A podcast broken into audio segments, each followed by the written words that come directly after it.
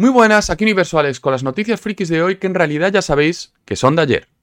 Traigo tres estrenos para hoy. Destaco sobre todos los demás el de la segunda temporada de Tokyo Vice, en HBO Max. Seriaza, si no la habéis visto ya estáis tardando. Después tenemos las series románticas siempre el mismo día en Netflix y The Lovers en Sky Showtime.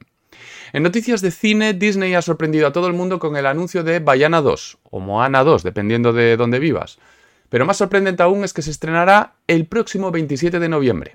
Aparte de eso, también han anunciado Zootropolis 2 que llegará el 27 de noviembre de 2025 y después en 2026 Toy Story 5, Frozen 3 y The Mandalorian y Grogu. La película concierto Taylor Swift The Eras Tour llegará a Disney Plus el 15 de marzo y además con 5 nuevas canciones. En series, Disney Plus ha renovado oficialmente a Percy Jackson y los Dioses del Olimpo para una segunda temporada. En cómics, David Michelin, co-creador de Venom, volverá a escribir al personaje para Marvel en una serie titulada Venom Separation Anxiety. Los dibujos son de Gerardo Sandoval y saldrá en mayo. También tenemos la miniserie Suicide Squad Kill Arkham Asylum de John Lehman y Jesús Hervás, que es una precuela del reciente videojuego del Escuadrón Suicida y que ya está disponible. Esto no es exactamente un cómic, pero encaja, y es que Marvel lanzará una serie de novelas criminales empezando en julio con una escrita por Lisa Jewell y protagonizada por Jessica Jones.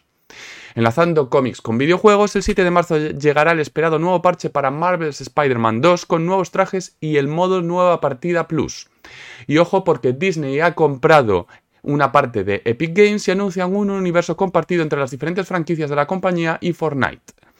Y ahora vamos con los trailers cuyos enlaces os dejo en la bio y en los comentarios, y son muchos. Uno nuevo de la película de anime Spy X Family Code White, que anuncia su estreno en España el 19 de abril y en la mayoría de países de Latinoamérica el 25 y 26 de abril. El de la temporada 4 de Blood and Water, el de la temporada final de Jóvenes Altezas, otro de la misteriosa película La Señal, el tráiler final de la temporada 3 y última de Operación Marea Negra, también el tráiler final de Suncoast antes de su llegada a Disney Plus esta misma semana. Otro bastante salvaje de la película Love Lies Bleeding. Y termino con el brutalísimo primer tráiler de la precuela Un lugar tranquilo día 1. Y hasta aquí todo. Nos vemos.